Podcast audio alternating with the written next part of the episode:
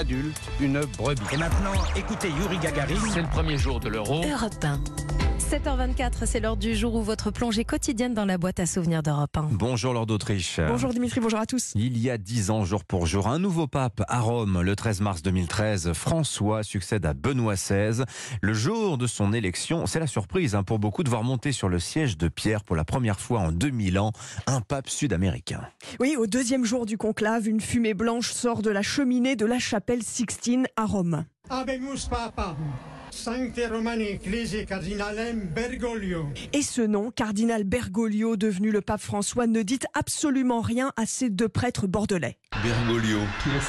Aucune idée. Franciscum. François Inconnu. Ben, on prend son iPhone et on se précipite pour regarder sur Google qu'est-ce qu'il peut y avoir sur le cardinal Bergoglio. Né en 1936, il est argentin, donc jésuite, archevêque de Buenos Aires.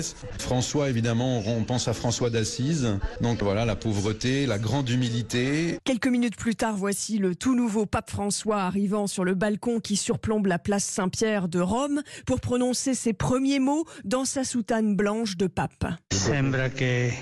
Il semble que les cardinaux sont allés chercher le nouveau pape au bout du monde.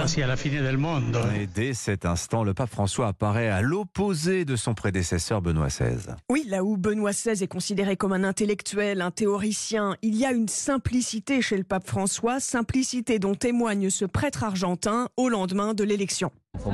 C'est quelqu'un de très humble. Je le connais de Buenos Aires. Il n'aime pas qu'on l'appelle son éminence, son excellence. Il dit aux gens appelez-moi Mario, c'est son deuxième prénom. Et puis c'est peut-être un détail stupide, mais il n'utilise pas la voiture, il prend toujours le métro. Le premier déplacement du pape François en dehors de Rome a lieu quatre mois plus tard, le 8 juillet 2013, sur la petite île italienne de Lampedusa, où arrivent chaque jour des dizaines de migrants. Seigneur, nous te demandons pardon. Notre société a oublié ce que c'est de pleurer.